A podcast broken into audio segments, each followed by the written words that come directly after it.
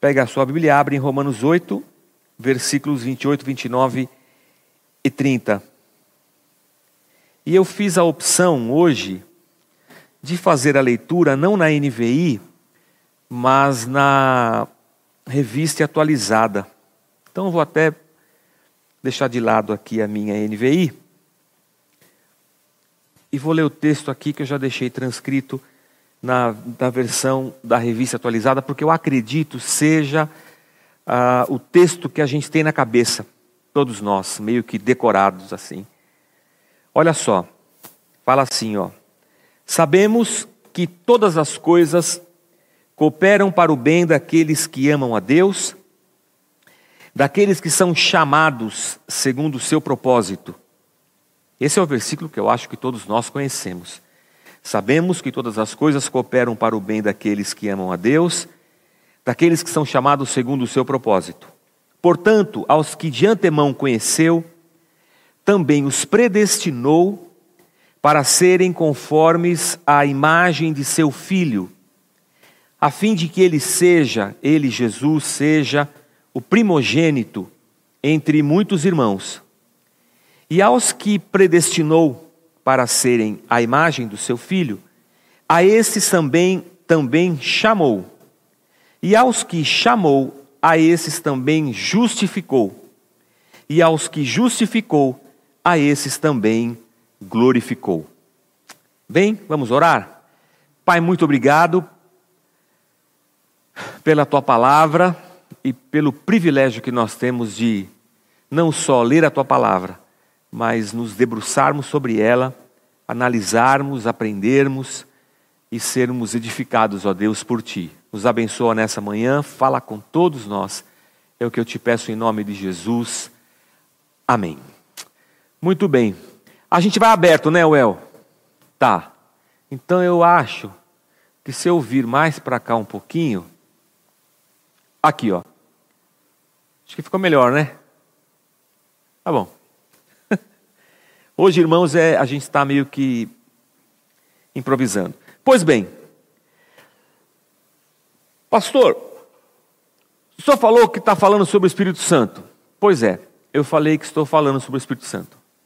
Mas esse texto aqui não fala nada sobre o Espírito Santo. Pois é, não fala. Você tem toda a razão. Mas ele é a continuação do texto da semana passada. E sendo a continuação do texto da semana passada, eu achei que seria bacana a gente seguir a leitura e, e observar o que Deus tem para nos falar. Além do que, o que esse texto diz para a gente é que Deus está trabalhando em nós porque Ele nos predestinou para nós sermos a, a imagem do Seu Filho, sermos conforme a imagem do Seu Filho. E Paulo também diz lá em 2 aos Coríntios, no capítulo de número 2, é, oh, perdão, 2 aos Coríntios, capítulo 3, versículo 18, o apóstolo Paulo vai dizer que Deus através do seu Espírito, nos transforma de, de glória em glória, para que sejamos a sua imagem e semelhança.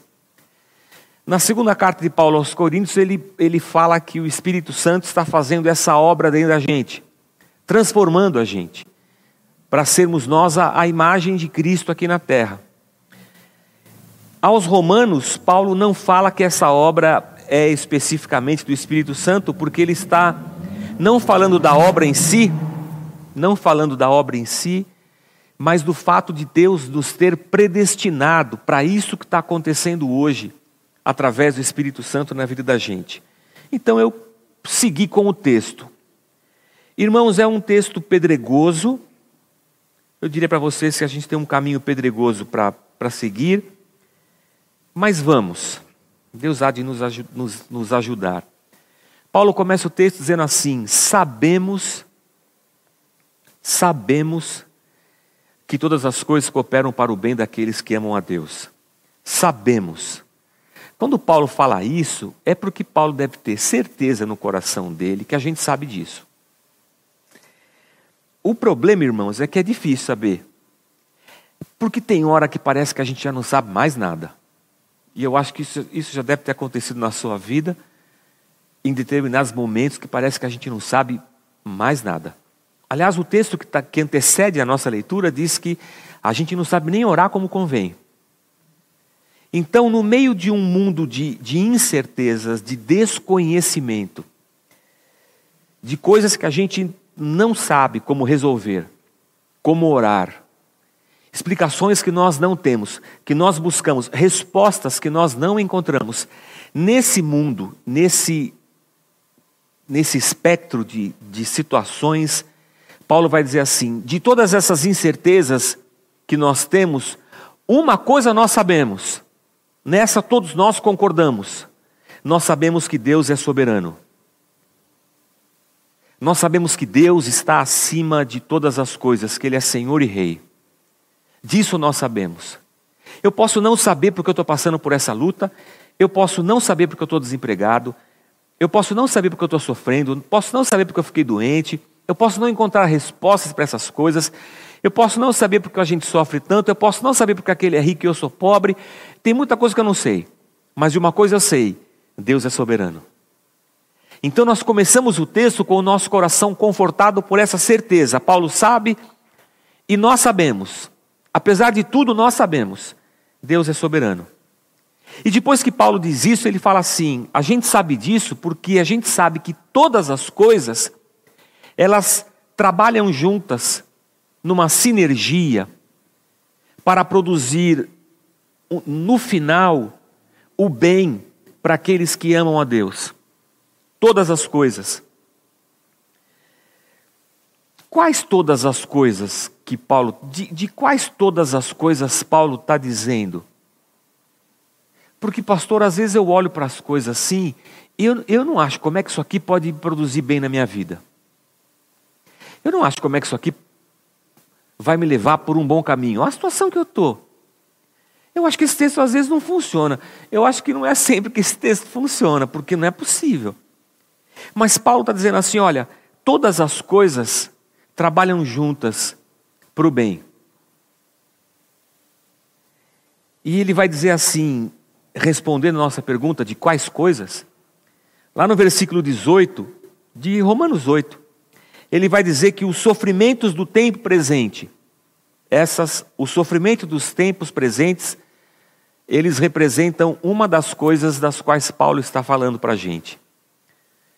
Outra coisa que Paulo fala para a gente, e o texto está dizendo isso, é no verso 23, ele vai dizer que a natureza geme e que nós também gememos pela nossa condição.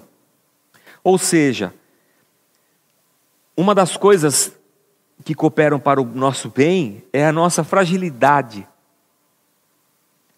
Uma dessas todas as coisas que Paulo está dizendo é o fato de eu e você habitarmos nesse corpo, que é um corpo não só corrompido pelo pecado, mas em processo de de corrosão, de corrupção, de morte, de destruição. A gente está morrendo.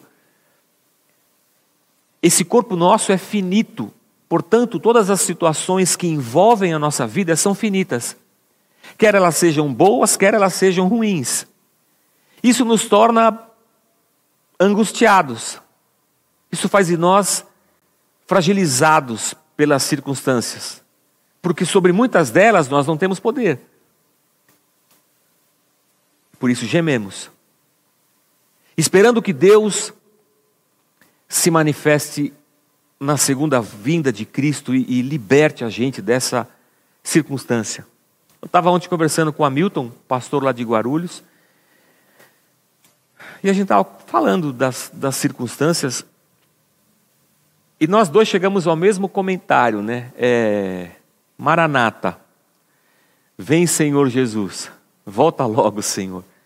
Porque está difícil. A gente a gente está sem entender o que está acontecendo com a sociedade. Parece que o mundo está ficando cada vez mais doido, cada vez mais de, de, de perna para o ar. Então a gente fala assim: Senhor, volta logo. Porque a nossa fragilidade está cada vez mais é, gritante, assim, sabe? Manifesta. E Paulo também diz que dessas todas as coisas que cooperam para o nosso bem, é essa nossa fraqueza de não saber orar como convém. Então, Paulo está falando da nossa vida. O sofrimento da vida, eu não, eu não vou dizer que toda a vida é só sofrimento. Pô, tem muita coisa boa na vida. A gente casa, a gente trabalha, a gente é feliz, a gente compra coisas, a gente se forma, a gente estuda. Então, tem muita coisa boa na vida, mas a gente não pode dizer que, que essa vida aqui não seja um, um sofrimento. É difícil. Nada vem fácil, tudo envolve muito sacrifício. Nem sempre as coisas dão certo, às vezes elas dão errado e a gente sofre, padece. A gente se preocupa com filho, com família. Então, os sofrimentos do presente tempo, o fato de sermos frágeis diante das circunstâncias da vida e o fato da gente nem saber orar como convém, todas as coisas, diz Paulo, que rodeiam e permeiam a nossa vida, elas estão, no fundo, cooperando, elas estão trabalhando juntas. Mas aqui a verdade é que elas não estão trabalhando juntas para nós. No fundo, irmãos, quando a gente lê esse texto, e eu quis ler o, o, a revista atualizada, porque a gente pensa assim: todas as coisas cooperam para o bem daqueles que amam a Deus. Então, na minha cabeça, a minha expectativa, não a realidade, a minha expectativa é pensar assim: todas as coisas vão contribuir para o bem, vão contribuir para o bem, para o meu bem-estar, e aí eu vou dizer assim: Todas as coisas vão dar certo. Toma posse. Eu declaro e profetizo agora sobre a tua vida, tudo te irá bem. Aleluia. Porque o Senhor diz que todas as coisas cooperam para o bem daqueles que amam a Deus. Então não, não se preocupe, o melhor está por vir. Essa é boa também, não é? Tem até uma música. Mas deixa para lá a música.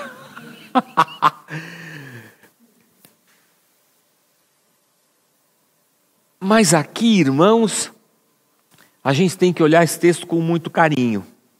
Nem com muito triunfalismo, nem com muito desânimo. A gente tem que fazer uma leitura simples do que Paulo quer falar para a gente. É que essa vida aqui, a partir da queda, ela foi opção do ser humano. O pecado foi opção do ser humano. E essa situação que nós nos encontramos hoje de pecado, de ódio, de raiva, de, de, de tudo, de, de tudo que a gente tem nesse mundo, é fruto da nossa escolha pelo pecado. Então, o fato não é que Deus está é, movendo todas as coisas lá no céu, sabe? Para a gente ser feliz, ter sucesso, para a gente ter um bem-estar, porque sucesso, bem-estar, é, essas coisas elas são coisas difíceis de serem definidas, porque elas estão muito ligadas à época, ao século, ao tempo, à cultura. É, padrão de riqueza, de beleza, de bem-estar, eles mudam de acordo com o tempo e com a cultura. E eu não sei se Deus está aqui para fazer isso por nós. Eu acho que Deus não está, não. Acho, acho não, tenho certeza.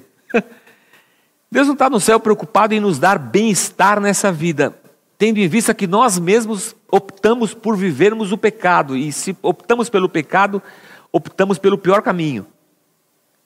Mas o que Deus está dizendo, e a gente volta para o fato de que Paulo começa o texto dizendo: Nós sabemos que Deus é soberano, é que há um Deus soberano, amoroso, misericordioso, Pai, que se permite chamar de Pai por nós, que olha para todas essas situações que nós vivemos e ele age nessas situações para que de alguma forma elas cooperem para a nossa salvação. Elas cooperem para o nosso desenvolvimento. Elas cooperem para produzir em nós a imagem de Cristo. Então as coisas estão acontecendo, sabe por quê, irmãos? Porque a gente faz bobagem. Você já fez bobagem na vida? Eu já fiz um monte. Pelo amor de Deus, aqui a gente ora, hein? Aí eu oro e faço uma bobagem. Quando eu faço uma bobagem, eu falo assim: vixe, fiz bobagem. Não devia ter feito. Aí o que eu vou falar? Senhor, valei-me, Senhor. Me ajuda porque eu fiz bobagem. Não significa, não é que Deus está me empurrando para fazer bobagem. Acho que a bobagem foi uma escolha minha. Mas é a misericórdia de um Deus tão soberano é que ele vai fazer com que aquela bobagem seja um instrumento para que aquilo me ensine me molde. E o Espírito Santo que está dentro de mim, trabalhando, usa aquilo lá para produzir em mim a imagem de Cristo. Todas as situações. É a certeza de que esse Deus soberano, Ele está olhando por nós. Ele está cuidando da gente. Mas isso aqui não é para todo mundo. E aqui é um ponto triste. Não é para todos. Como assim? O texto diz que isso aqui é só para aqueles que amam a Deus. Essa condição de tudo trabalhar para um, um bem que é a nossa salvação e a produção da imagem de Cristo em nós, só funciona para aqueles que amam a Deus. Aí fica uma pergunta: você ama a Deus? Se você amar, se você ama a Deus, eu vou dizer para você assim: fique tranquilo, Ele é Senhor e Rei soberano. Não sei qual é o teu problema, não sei se Deus vai resolver ele hoje. Eu sei que Deus é soberano. E se você ama a Deus, há um processo de Deus na sua vida, como há um processo de Deus na minha vida. Eu amo a Deus. E que eu sei que, mesmo com a minha fragilidade, com todas as coisas que eu passo nessa vida, eu sei que Deus está trabalhando em mim para fazer de mim a imagem do seu filho. E todas as coisas dessa vida vão trabalhar junto por isso. Não significa que Deus está nos isentando de lutas, de fraquezas, de fragilidades, não, nós vamos passar por todas elas. Mas aqueles que amam a Deus, há um propósito final em todas essas coisas: imprimir em nós a imagem de Cristo trabalhar no nosso interior por isso. Aliás, é, é o que o texto é o que Paulo fala para a gente, que Deus nos predestinou para sermos a, a, imagem do seu filho.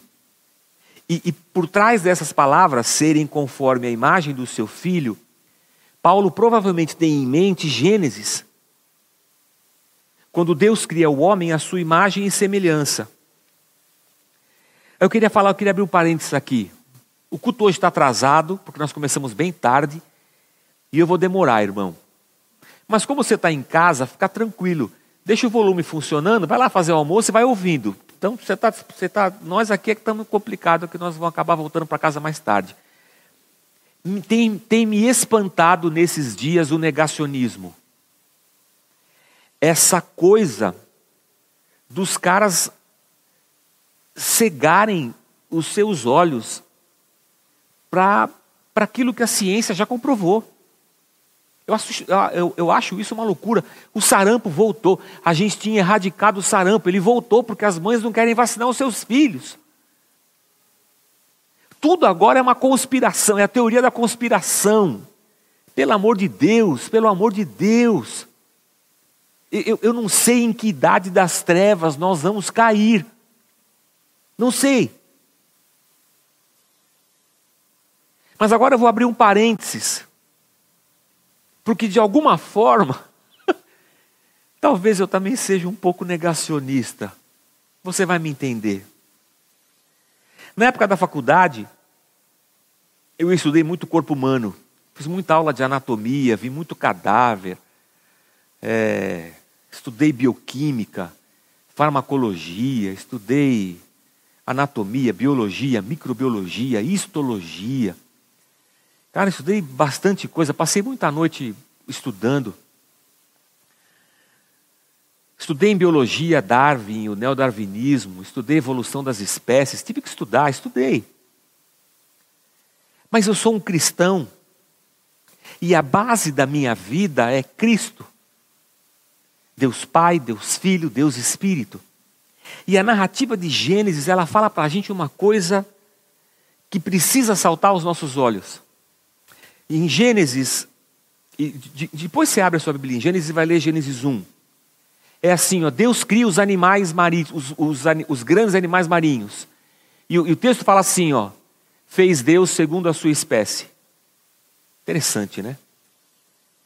Depois, ele fala assim que Deus cria os animais. Deus criou os animais conforme a sua espécie. Deus, tudo que Deus cria de animal é conforme a sua espécie. Mas quando ele vai criar o homem, ele não cria o homem conforme a imagem das espécies, conforme as espécies que ele já tinha criado. No homem, Deus fala assim: façamos o homem segundo a nossa imagem. Isso é muito significativo da narrativa de Gênesis. Deus não quer dizer que nós não compartilhamos com esse universo da mesma matéria. Compartilhamos. Eu seria, aí eu seria muito negacionista se eu dissesse que nós não compartilhamos. Mas o que Deus está dizendo é que há uma semelhança entre nós e Deus, porque nós fomos criados à semelhança dele. Então eu peço licença a Darwin, que era um cristão,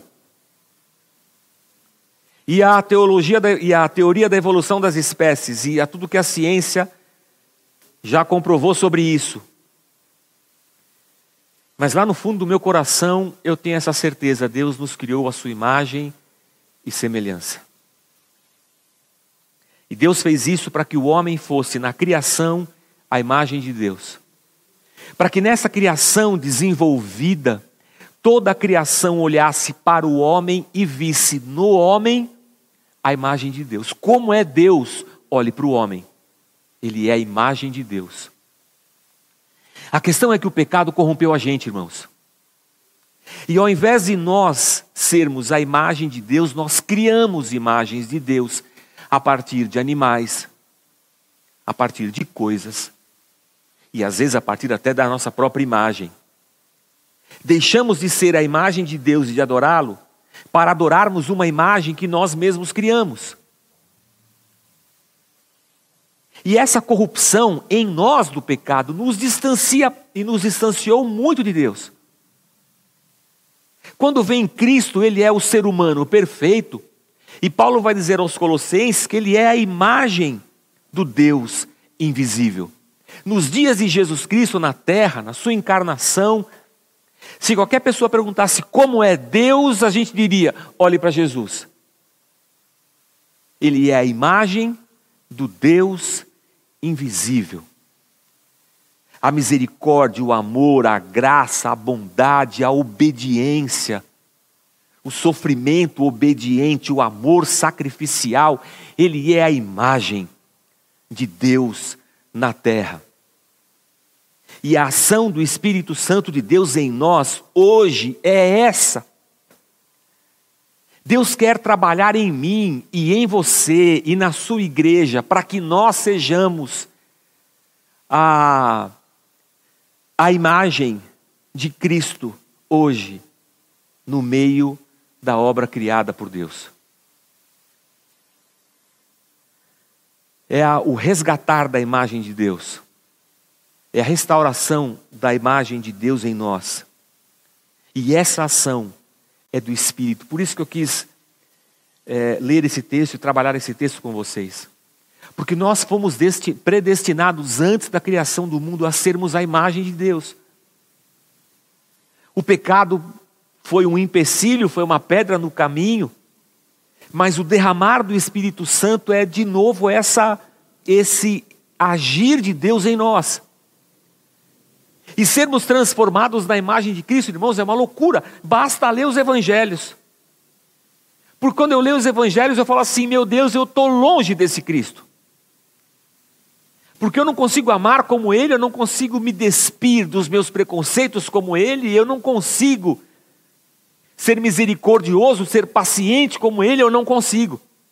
Eu preciso que o Espírito Santo de Deus faça de mim esse tipo de ser humano que é a imagem de Deus.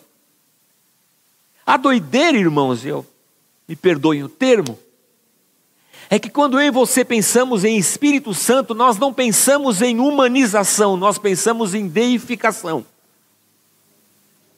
Ao invés do Espírito Santo agir em mim para fazer, para fazer de mim o ser humano que expresse a imagem de Deus, eu acho que o Espírito Santo tem que me encher de poder para me transformar num quase semideus. Cheio de unção, de poder, de chazã, de. Não é? É isso que a gente procura nas igrejas. Um pastor semideus. que revela, que arrepia, que cai fogo. A gente quer ver Deus. Eu procuro o Espírito Santo para ele me transformar em Deus e o Espírito Santo quer me transformar em gente, como Cristo. Porque foi para isso que Deus nos predestinou para sermos a imagem do Deus invisível.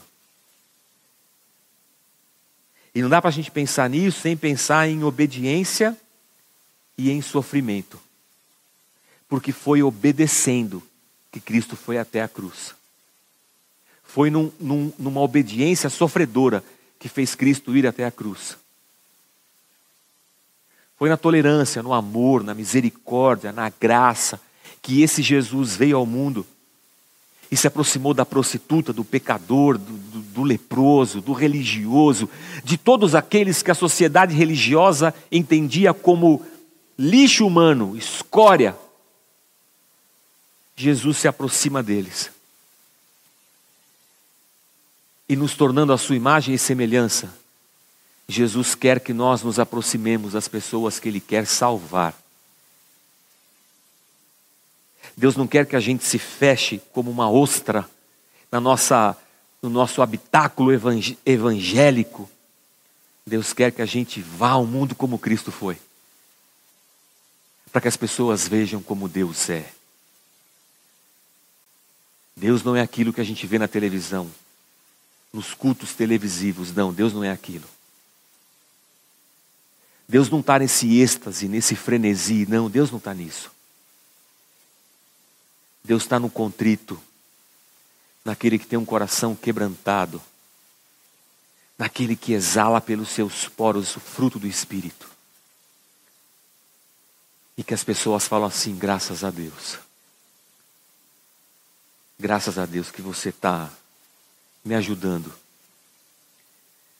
Já dei esse exemplo aqui na igreja. Meu médico é católico, cristão, católico, um bom cristão.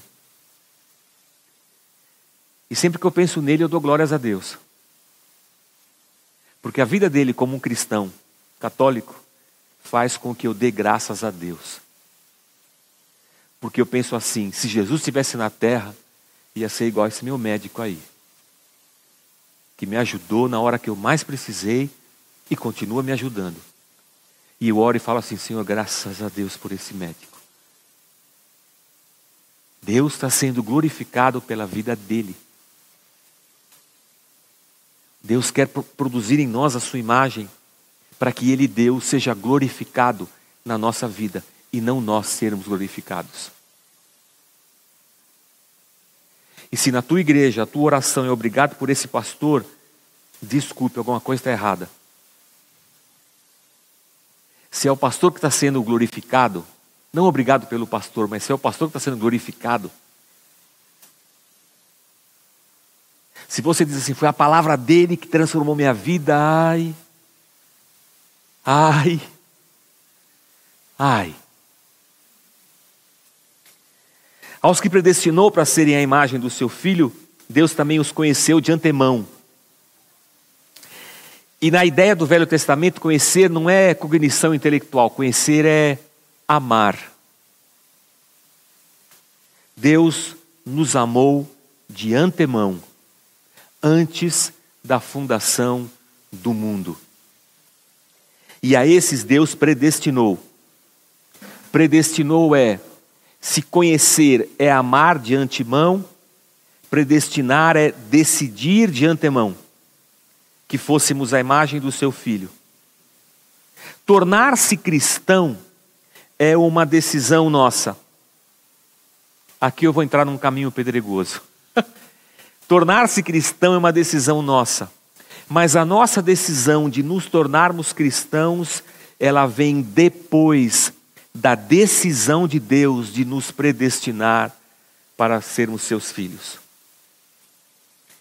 Eu não poderia resolver a minha, decidir a minha salvação, se Deus não tivesse decidido antes me salvar.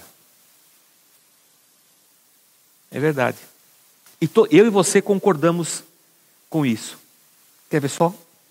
Eu e você concordamos que salvação é uma obra inteiramente de Deus. Estou dizendo que eu e você concordamos que salvação é uma obra inteiramente de Deus. E vou, vou te responder por quê, na simplicidade da vida. Você, quando você ora agradecendo pela sua salvação, você já orou agradecendo pela sua salvação? Já oraram? Quando você ora agradecendo pela sua salvação, como é que você ora assim? Senhor, muito obrigado porque eu te escolhi. Não? Porque se a minha oração, Senhor, é muito obrigado porque eu te escolhi, essa oração tinha que ser para mim. Muito obrigado a mim mesmo porque eu escolhi. Aí, aí não é oração. Como é que eu oro? Eu oro assim, Senhor, muito obrigado porque o Senhor me salvou. Porque eu tenho consciência de que, do jeito que eu estava, eu não podia me salvar. Então, quando eu penso em salvação, eu penso assim: Deus é soberano. E vou dar mais um passo. Vamos pensar que você quer orar pela salvação de um parente, de um filho, do esposo, da esposa, de um amigo. Como é que você faz essa oração? Senhor, faz ele te aceitar? Ou você ora assim, Senhor, salva meu amigo? Salva minha mãe, salva meu pai, salva meu filho. Salva, Senhor. Porque se a oração fosse para ele aceitar, você não ia orar, você ia pedir para o cara, oh, aceita Deus. Mas como você sabe que não adianta falar para o cara, oh, aceita Deus, porque ele não está aceitando, você ora, Senhor, salva ele.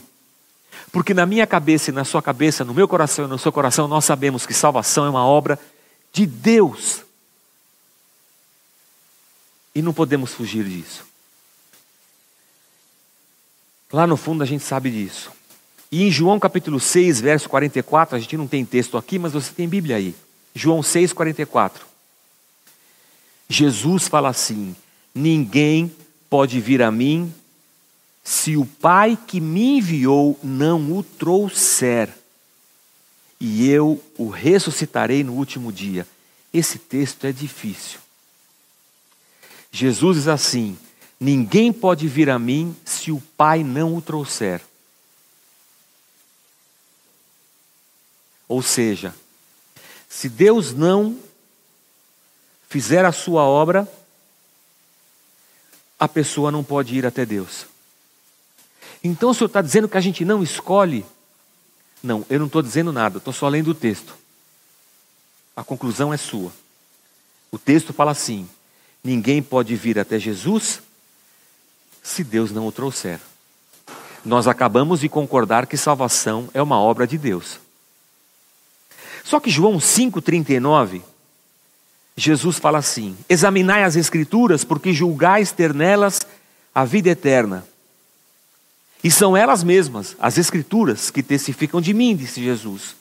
Contudo, Jesus fala para a sua audiência: Não quereis vir a mim para terdes vida. Jesus está conversando com uns religiosos e ele fala assim: Vocês examinam as Escrituras porque vocês acreditam que nas Escrituras existe a vida eterna. E realmente é isso que acontece. Só que vocês não querem vir até mim para receber essa vida eterna. Ô, ô pastor, espera aí. São eles que não querem ou eles que não ou eles não podem? Agora senhor me deixou confuso. Porque esses dois versículos estão dizendo duas coisas bem antagônicas. Eu estava conversando com o John Stott hoje, Hoje não, ontem, eu conversei bastante com o John Stott, hein? Com ele e com o Cranfield. E o Stott falou isso para mim, falou bastante, falou muito ao meu coração. São eles que não querem ou eles não podem? O John Stott falou para mim que isso não é um paradoxo, é uma antinomia. Antinomia.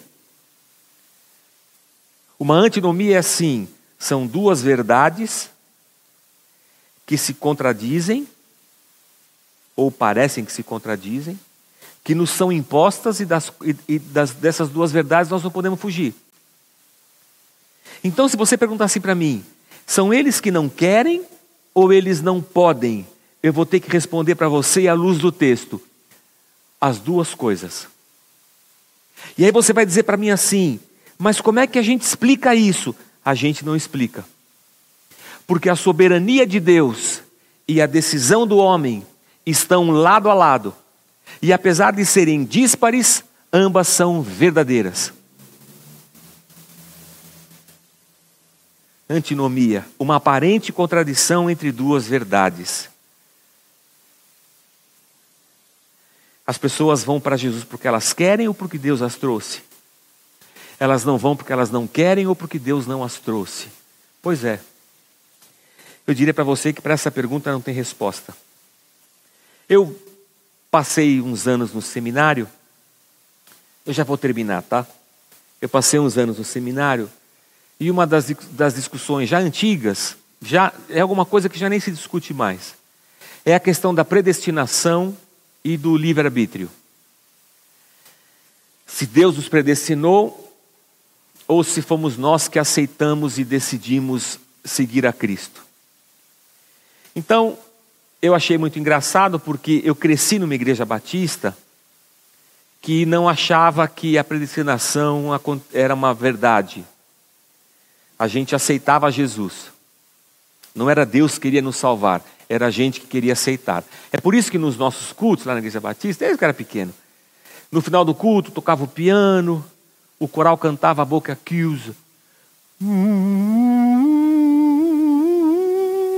Aí ficava aquele, todo mundo abaixa a sua, a sua cabeça agora. E o pastor dizia: as chamas do inferno estão ardendo. Você que nunca entregou a sua vida para Jesus, se você quer entregar agora, levante a sua mão. Ou seja, Naquele momento é o ser humano que decide. Aí ninguém levantava, aí ficava aquele climão, aquele silêncio, aquela fúnebre na igreja. Aí o pastor falava assim: Eu não vou me delongar. Se você está aqui, eu já vou encerrar. Aí veio o diácono. O diácono falou assim: Pastor, estou sentindo que a gente deve fazer o apelo de novo, porque tem gente aqui que precisa de Jesus. Vou falar mais uma vez. É assim. Mais felizes os, os, os que adeptos da doutrina da predestinação. Não precisa fazer nada disso. Deus vai salvar e pronto. Está predestinado mesmo. E como eu vim de uma igreja batista que achava que era a gente que escolhia, e até pensava nesse texto aqui, né? Os caras não quiseram ir até Jesus. Tá certo. Mas eu esquecia do texto que dizia que só pode ir para Jesus quem o Pai aproximasse. E aí estava conversando com eu tive um professor que era padre. E, e a conversa é assim, ó.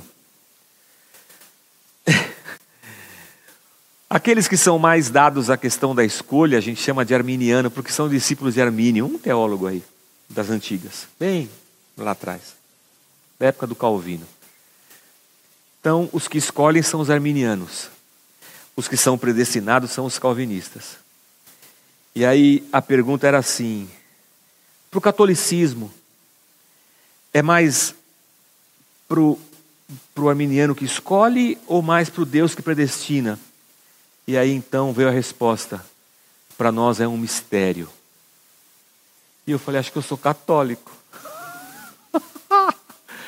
Estava preocupado em saber se a Casa da Rocha era arminiana, calvinista, eu acho que nós somos católicos, irmãos.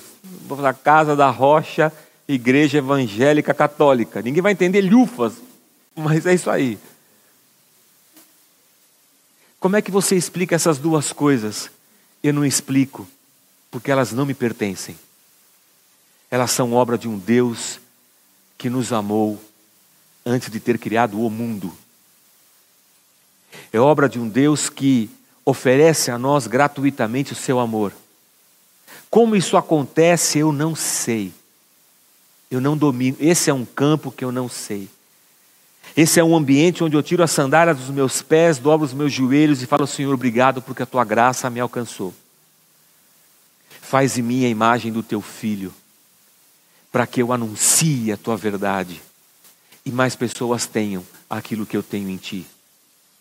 Por isso ele nos chamou e o chamado de Deus chegou até nós pela pregação do Evangelho, da graça de Deus. E a partir da nossa obediência e fé, entendemos que Deus nos havia predestinado para sermos a imagem de Cristo. E agora eu falo assim: Espírito Santo de Deus trabalha em mim, para que as pessoas vejam Deus como eu também vi, e elas te alcancem como eu alcancei, e elas sejam salvas como eu fui, porque a fé vem pelo ouvir. E a esses, diz o texto, que predestinou e que chamou, também justificou. Porque numa, num júri popular você pode ser culpado ou inocente, mas diante de Deus nós fomos tornados justos. Justos em Cristo Jesus. E a estes, diz Paulo, ele também glorificou. Ou seja, vai chegar um dia, irmãos, e esse é o nosso destino, que esse nosso corpo corruptível se revestirá de incorruptibilidade. E essa semelhança que nós lutamos para ter hoje, e que o Espírito Santo tenta produzir em nós num, em um processo de santificação, nesse dia, ela será plena em nós, como foi no Cristo ressurreto. E nós então estaremos num, diante de um novo céu, em uma nova terra, com um novo corpo, e viveremos com o Senhor pela eternidade. Enquanto isso, irmãos, nós oramos e clamamos: Senhor, molde em nós e faz em nós a imagem do teu filho. Faz a, com a gente o.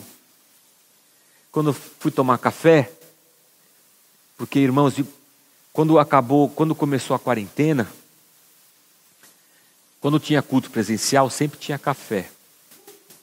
Quando começou a quarentena, o café sumiu. Porque só porque tem pouca gente aqui, nós não merece o café. Mas um dia o Carlão acordou e falou assim: Senhor, eles merecem, Senhor. Eles são poucos, mas eles merecem. Então o Carlão veio e falou: pastor, senti no coração de continuar fazendo café. É pouca gente, vou fazer menos, mas vocês merecem. Eu falei, aleluia. E conversando com o Carlão, ele levou a Rosiane no cinema assistir Ghost. Faz tempo já. Mas ele lembrou da cena do, do, do, do vaso no Ghost, lembra? É, é do Ghost, não é? Incrível aquela cena. Ele falou que naquele dia ele se apaixonou pela Rosiane.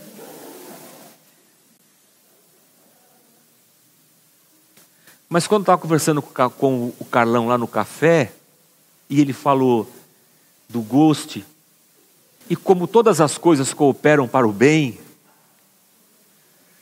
o Ghost me trouxe na mente a cena do cara, da moça fazendo vaso. E isso me lembrou do profeta Jeremias. É. Que o profeta Jeremias falou, Deus falou assim: Jeremias, vem comigo.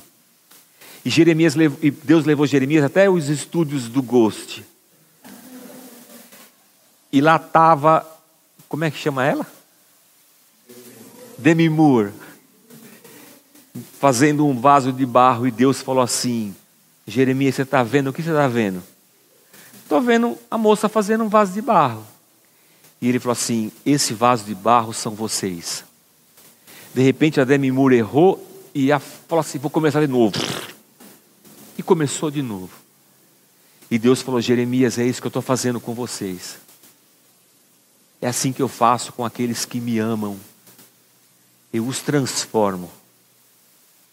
Então, irmão, há uma força que transcende a nossa que não é humana, que não é coach, que não é pensamento positivo.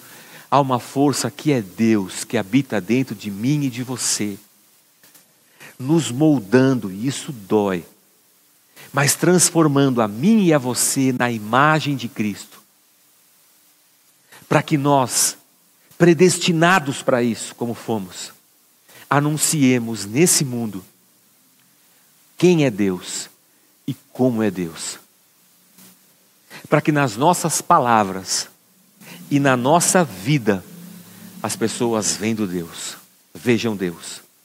e ouvindo o Evangelho, as pessoas se aproximem de Deus como um dia eu e você nos aproximamos de um Deus que antes já tinha nos amado e nos chamado para Ele. Que Deus nos abençoe. Feche os teus olhos, vamos orar. Pai, nessa manhã nós te louvamos. Há coisas que nós não entendemos, Senhor, mas há outras das quais nós temos certeza. Tu és Deus e Senhor. Olha, Senhor, para essas pessoas que estão nos assistindo. Cada um que está em casa, Senhor, celebrando com a gente esse culto. E eu te peço, Senhor, olha para eles. E eu sei que tantos Deus estão passando por um tempo assim, de quem diz, Senhor, já não sei mais nada. Já nem sei se eu sou crente mais. Há tanta gente tão angustiada, Senhor, preocupada com o trabalho, com a empresa, com a firma se vai fechar, se vai falir, se vai demitir. Tem tanta gente preocupada, Senhor, se vai ficar doente, se vai, se vai se contaminar, se não vai. Há tanta gente angustiada, Senhor. Há tanta gente vivendo esses dias, Senhor, que não está conseguindo mais orar. Senhor, todos nós estamos expostos à nossa fragilidade, Senhor. Não estamos seguros em lugar nenhum, em situação nenhuma, Senhor. Vivemos a precariedade da vida de um ser humano que, aos olhos da ciência, evoluiu tanto, mas continua sendo um ser humano que odeia, ganancioso, capaz de matar por dinheiro, capaz de odiar por causa da cor da pele. E às vezes eu olho para isso e falo, Senhor, acho que a gente não evoluiu é nada. Nós precisamos do Teu Espírito Santo trabalhando dentro da gente. Transforma-nos, nos traz a Tua paz. Transforma-nos à imagem de Cristo. Santifica-nos, Pai, pela Tua palavra. Molda a gente, Senhor. Para que as pessoas olhem para nós e, e pensem assim: ainda há uma esperança, Deus existe. Deus existe, Ele se aproximou de mim. Ajuda-nos nisso, Pai. E ajuda-nos a cada dia nas nossas fraquezas e fragilidades. E que na nossa fraqueza sejamos fortalecidos na tua força. Despede-nos, abençoa-nos ao longo da semana. É o que nós oramos agradecidos em nome de Jesus. Amém.